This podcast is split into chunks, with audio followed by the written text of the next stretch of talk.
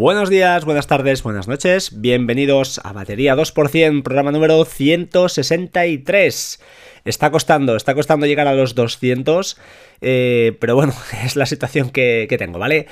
Eh, viernes 17 de diciembre, perdón, de noviembre de 2017. Estoy grabando con un, eh, con un resfriado que me impide a veces, pues, vocalizar todo lo bien que yo querría, pero bueno, eh, quería grabar y además ayer lo avancé, así que no puedo, no puedo rechazar el, el embate, el envite, creo que se llama, ¿no? El envite. Em, os quería comentar hoy, eh, en primer lugar, en primer lugar, temas reseñas desde el 14 de septiembre que nadie se atreve, también es verdad por por, cosas mías, es decir, porque yo no he grabado, no he respondido.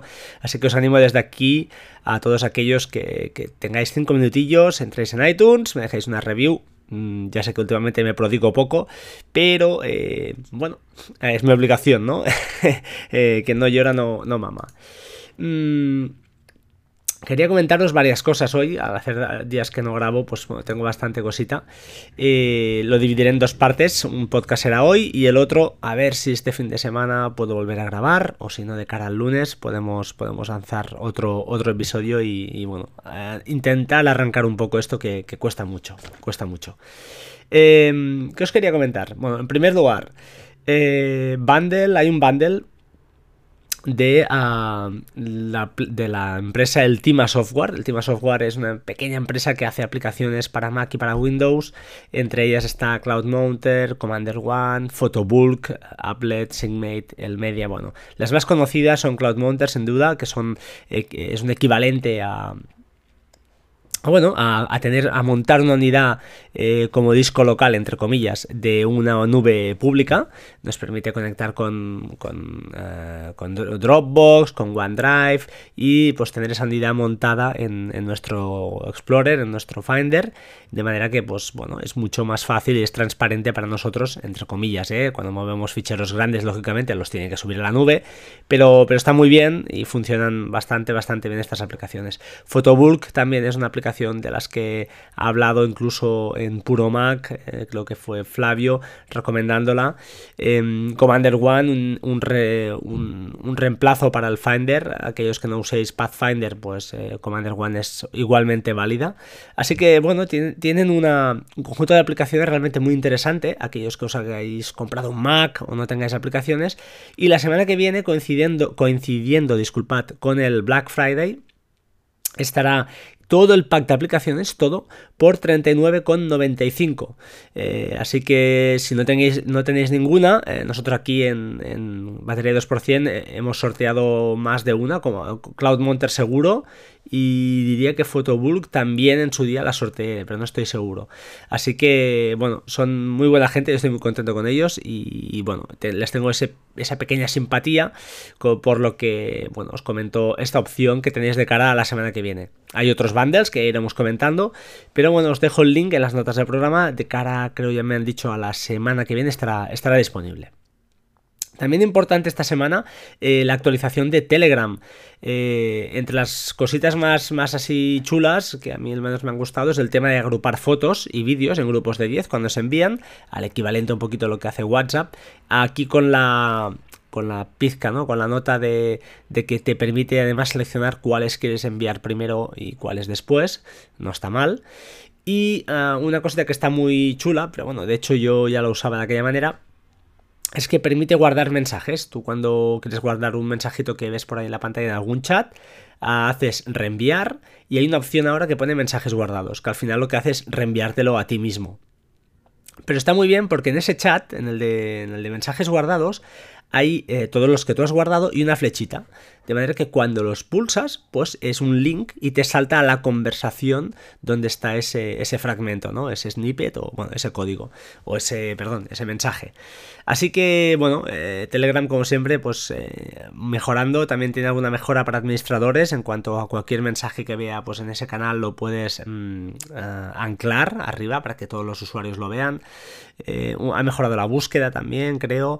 Así que, bueno, una aplicación que, no para, que no para, va mejorando y bajo mi punto de vista, para mí creo que para todos los frikis, ¿no? Está convirtiéndose en, bueno, para mí una aplicación imprescindible y en cuanto a mensajería y mucho, no sé, le tengo más cariño y más útil que, WhatsApp. Em, bueno, hemos comentado ya las dos cositas de, que os quería explicar. También, como no, ostras, importante, Open Bank, eh, soportado por Apple Pay. Yo soy de los que tenían la cuenta. Open Bank es una filial de Santander online. Bueno, son de esas cuentas que, va bien para tener, pues yo qué sé, para ingresarte tus para tus chuches, para tus cosas. Yo lo tengo así, con mi mujer tenemos una cuenta, pues cada uno para sus, cosas. Y, está bien, funcionan decentemente. Y ahora, pues, ¿por qué no? Mejor todavía con, Apple Pay, una tarjeta más que se añade al, catálogo ya, pues que ya empieza a ser, pues, interesante, ¿no? Muy, muy importante, sorteo de Clean My Mac. Eh, me ha dado mucha pena porque esta mañana he recibido un mensaje de alguien que quería entrar en el sorteo y ya ha quedado fuera porque el sorteo, sinceramente, lo realicé ayer por la noche.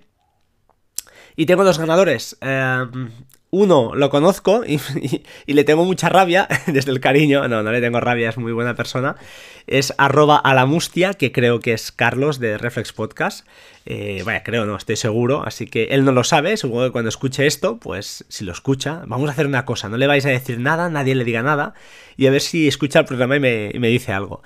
Y la segunda persona, que esta sí que contactaré con ella directamente por, por Twitter, seguro, es Liebde Liebde. No sé, ya contactaré contigo y os haré llegar, como no, a los dos, ¿eh? las dos licencias de, de Clean My Mac para que disfrutéis de esa aplicación que bueno, se ha sorteado muchos podcasts, es muy buena aplicación para desinstalar aplicaciones, para limpieza, mantenimiento general y desatendido de nuestro, de nuestro Mac. Es estable, es una empresa pues eh, archiconocida y por, bueno, funciona realmente bien, la verdad. No, no, puedo decir que funcione al contrario, eh, que funcione mal. Funciona muy, muy bien. Ahora sí, eh, quería entrar en el tema un poquito que, ayer creé un poquito de hype sin querer eh, de lo que os quería comentar hoy. Básicamente porque yo no soy experto, así que soy un usuario más como vosotros. He leído un poquito, me he informado y, no sé qué tal lo explicaré. Igual digo algún disparate, así que especialmente esta parte del podcast va dirigida para que personas como, pues, ya os lo diré, como... Eh, me sale el nombre, no me sale el nombre, Mahosan, perdón, y Dekar, eh, pues que ellos que son no sé exactamente, pero sé que son profesionales del sector, pues digan su comentario o si quieren y, ah, o por qué no, pues eh, me corrijan si digo algún, algún disparate. El tema es el archiconocido también, que hemos ya hablado, os han hablado muchas veces, de las, eh, del doble factor de autenticación, ¿de acuerdo? Em, bueno, yo el otro día, por un tema de paranoias y tal, estuve, estuve mirando un poco y, y creí entender, o al menos lo que he entendido y así es lo que os voy a explicar, pues que eh, el factor de autenticación, empecemos por aquí, que, es, ¿no? Es eh, pues que en cada proceso de inicio de sesión, eh, un factor de autenticación lo que lo podríamos definir como, como, una categoría independiente de credenciales, es decir, una manera de, de, de logarse, de identificarse diferente a la que habíamos hecho en el paso anterior. Em, los tipos de factores de autenticación ya los conocéis, eh, lo han explicado en, varias, en, varios eh, podcasts. Hay eh, aquello que tú sabes, aquello que tú tienes y aquello que tú eres. pues lo que tú sabes, una contraseña, lo que tú eres, pues, perdón, lo que tienes, pues un teléfono móvil, por ejemplo, y aquello que eres, mm, pues, ah, pues una huella dactilar, una identificación facial, lo que sea, ¿no? Ah, son muchos los servicios ya que, cuentan con este doble factor de autenticación, lo vamos a dejar ahora entre comillas, ahora os explicaré por qué. Em, los más destacados, pues como no, Gmail, Dropbox, hay muchísimos. Dos que al menos yo no oigo mucho ah, comentar en, los podcasts y que para mí son vitales, son uno es Amazon y el otro es PayPal. PayPal además tiene una cosa curiosa o, ah, que me gusta, que es que, por ejemplo, yo y mi mujer tenemos la misma cuenta de PayPal y compramos de la misma cuenta, pero al tener la doble, el doble factor este de autenticación, lo vamos a dejar así, em, te deja añadir varios números de teléfono, de manera que cuando haces cualquier pago por PayPal, te dirá que te envía un SMS con un código, ¿eh? eso ya lo sabemos.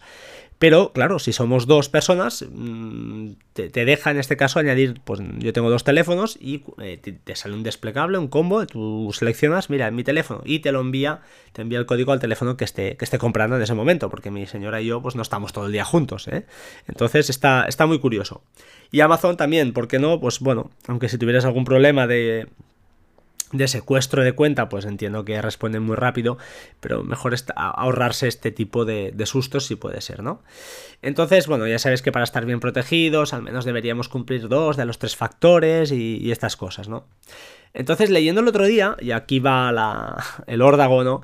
Y, sé que con esto se enfadará un poco, entre comillas, ¿eh? el amigo Descartes, porque, bueno, lo de la industria de la de la inseguridad que estamos creando todos y yo no quiero, no quiero contribuir a eso, pero bueno, sí que lo, voy a explicar porque creo que, que todos tenemos, ¿eh? incluso yo teníamos eh, pensado que, pues eso, que el código este temporal que se genera, el OTP em, de seis dígitos que nos envían por SMS o por, o por, o por aplicaciones de que, que, generan estos códigos, eh, estábamos ya completamente seguros y era un doble factor de autenticación. Y el otro día leyendo, pues, eh, pues eso, eh, leí que, los SMS, ah, en teoría, por ejemplo, no se podrían considerar como doble factor de autenticación, ya que si un atacante pudiera interceptar este SMS, podría igualmente violar nuestra cuenta. Es decir, no hace falta tener el dispositivo en sí y por lo tanto, por lo tanto, disculpad, no es lo que tengo. Entonces, eh, bueno, esto es altamente improbable, yo creo que estaremos de acuerdo con, esto, pero, pero realmente teóricamente dice que es un doble factor de validación. Eh, la validación es eso, eh, son pasos añadidos a, un logueo, ¿no? Imaginaos que os pide pues un password, un login, eh, el usuario, el password, y luego os pide una pregunta secreta, etcétera, etcétera. Estos son validaciones al final. cualquier, entre comillas, un hacker es capaz de, averiguarlo, pues no necesita tener nuestro teléfono para, para hacerlo. Entonces, bueno, hablaban en esta... Os he dejado la bibliografía al final en las notas del programa porque no me las quiero dar de, listo y un poquito lo que es, el resumen que he hecho, ¿no?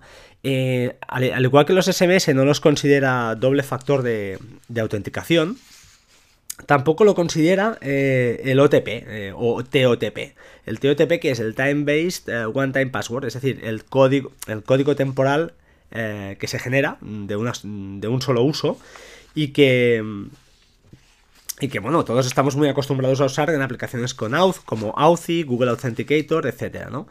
Entonces, eh, el, el TOTP, pues bueno, no es perfecto, dice, pues, pues por eso, porque al final ah, em, se basa en una clave secreta que eh, nosotros cuando pues escaneamos con el código QR, esta clave secreta se guarda tanto en el servidor que nos está pues, generando este, el servicio que nos está generando esta, esta, esta clave, imaginad Dropbox, y eh, la, clave también se guarda eh, en nuestro teléfono, de manera que, lógicamente, cada 30 segundos se van generando estos números, estos códigos, y eh, pues cuando nos validamos, lo que hacemos es nosotros validamos, creamos ese numerito de 6 cifras, lo enviamos, y en el servidor, pues hace lo mismo, como tiene nuestra clave secreta, pues genera ese código, va generando ese código y sabe pues que coinciden, pues correcto.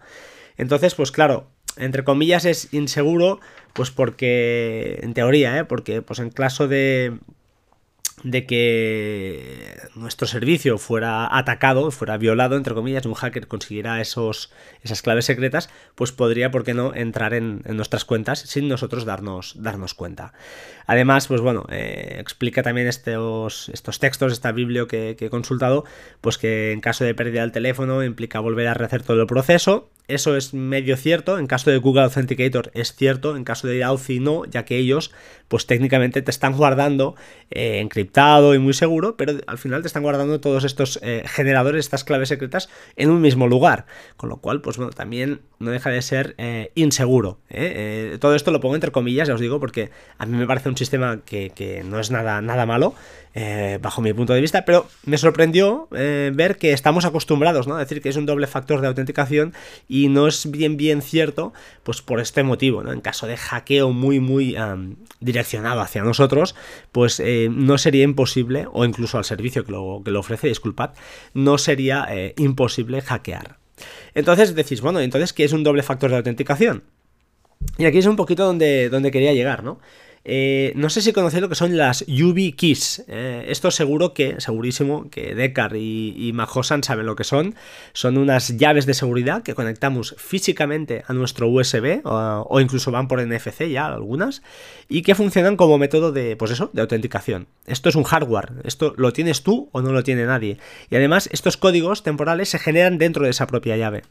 Con lo cual eh, no hay envíos, no hay nada. se basa en un protocolo que se llama U2F, Universal Second Factor. Y ya os digo, en Amazon se venden desde 20 euros, que son las más simples, a 70. La empresa que las comercializa, la más, hay varias, ¿eh? pero creo la más famosa, la que está por, por Amazon es Yumiko y, bueno, eh, ya os digo, las podéis encontrar en Amazon España, ¿eh? no es nada extraño y bueno, básicamente pues es un protocolo nuevo, que el U2F, que es, es, más seguro que el OTP.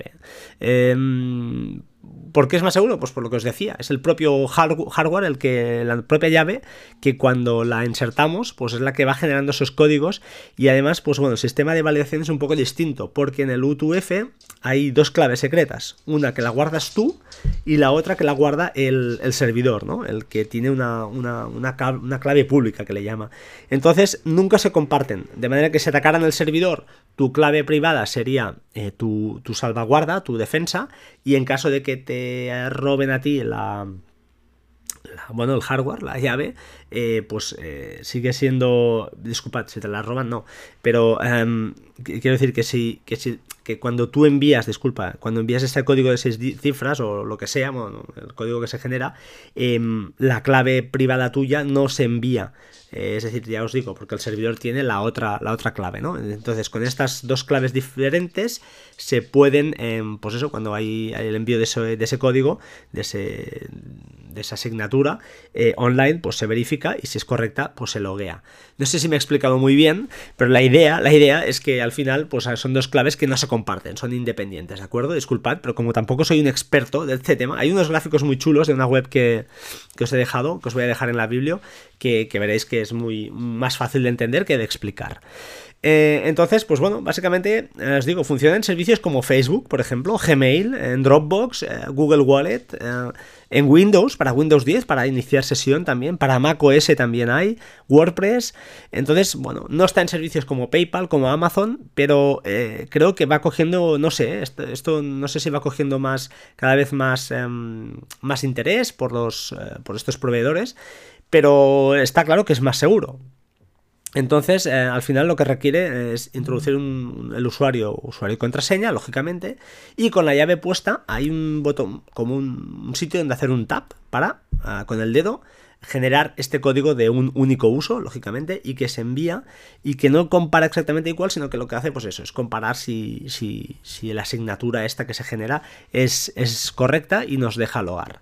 Hay algún modelo incluso por NFC, creo que valen además 40 o 50 euros, ¿eh? no son mucho más caros.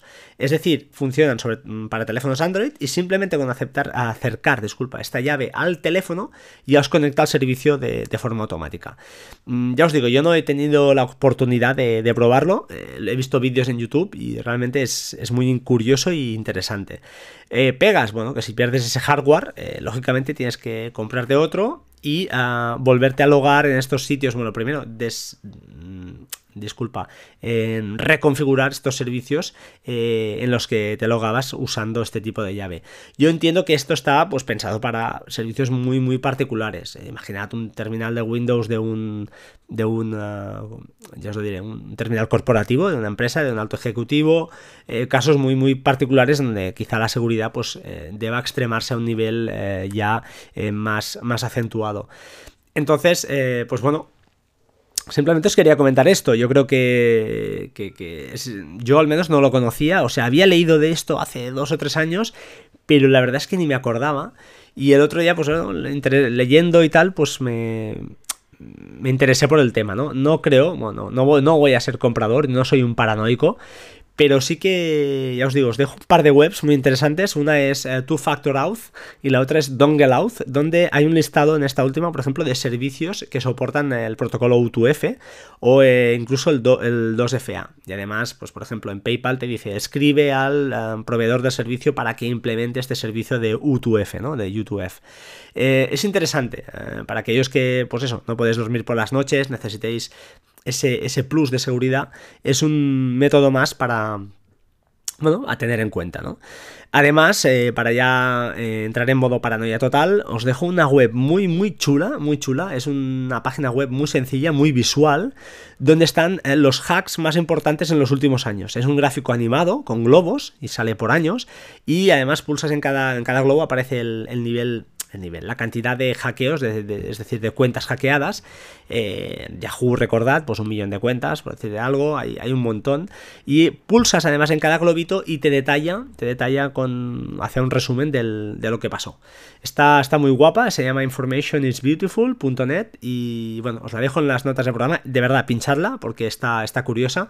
Y eso sí, no os emparanoyéis mucho, porque al final, pues bueno, eh, creo que los que escuchamos este podcast, o al menos un servidor, es una persona muy normal, no tiene nada, no trabajo en una, empresa, no soy espía, eh, no soy un alto directivo, entonces no tengo, no poseo una información que creo que pueda ser válida para, nadie. Y no tengo dinero, que eso es lo, más, lo más importante, sobre todo.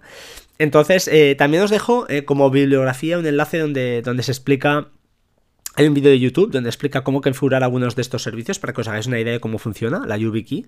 Y está Google, Dropbox, creo, y algún otro más. Y ah, también otro donde hay una comparativa de las diferentes YubiKeys. Veréis que hay desde muy sencillas, creo que son 18 euros, a 70, 80 euros, al menos en la empresa yubico.com. Ah, bueno, nada más, simplemente era esto, explicar un poquito esto, creo que no es nada importante, eh, creé un poco de hype y parecía que, os iba a explicar algo súper nuevo e interesante, creo que no es ni nuevo, ni no sé ni si puede ser muy interesante para, para muchos de vosotros. Pero bueno, al menos que sepamos, ¿no? Eh, el doble factor de autenticación que siempre estamos llamando así, pues quizá técnicamente no se le debería llamar así y, y es al final es un factor de validación. Sí que es verdad que es realmente complicado, ¿no? Que alguien nos esté eh, snifando los mensajes de SMS, o es ya es un hackeo muy, muy direccional que entiendo que, no es lo, habitual y es pues bastante, bastante remoto eh, la posibilidad de que, de que, nos ocurra. Pero, bueno, que sepáis que, que está otra, esta otra opción, ¿vale? Así que por hoy eh, nada más, son 22 minutos de, de palo, o sea que me sabe muy mal si me he liado mucho y si ha sido muy engorroso. Pero bueno, eh, desde aquí ya eh, os abandono por hoy. Felicitar de nuevo a los ganadores de, la aplicación de Clima y Mac. Y nada, como siempre, oye, sed buenos, no os enfadéis. Eh, ahora con este, esta época que estamos viviendo todos un poquito, que se están acentuando mucho las posturas, sobre todo a nivel familiar, ahora vienen fiestas, empieza Navidad, al menos en mi casa va a empezar ya, así que vamos a empezar a montar cosas. Y, no solo porque sea Navidad, siempre lo digo, todo el año intentemos pues no enfadarnos por cosas que al final no, controlamos, ¿vale? Así que muchas gracias por todo. Un abrazo desde aquí a Ángel de YouGeek. Eh, sé que estamos en contacto con él poco, hemos estado también, bueno, eh, yo he desconectado mucho y lo necesitaba. Así que muchas gracias a los que estéis al otro lado y como siempre, pues un abrazo y sed buenos. Chao, chao, hasta pronto.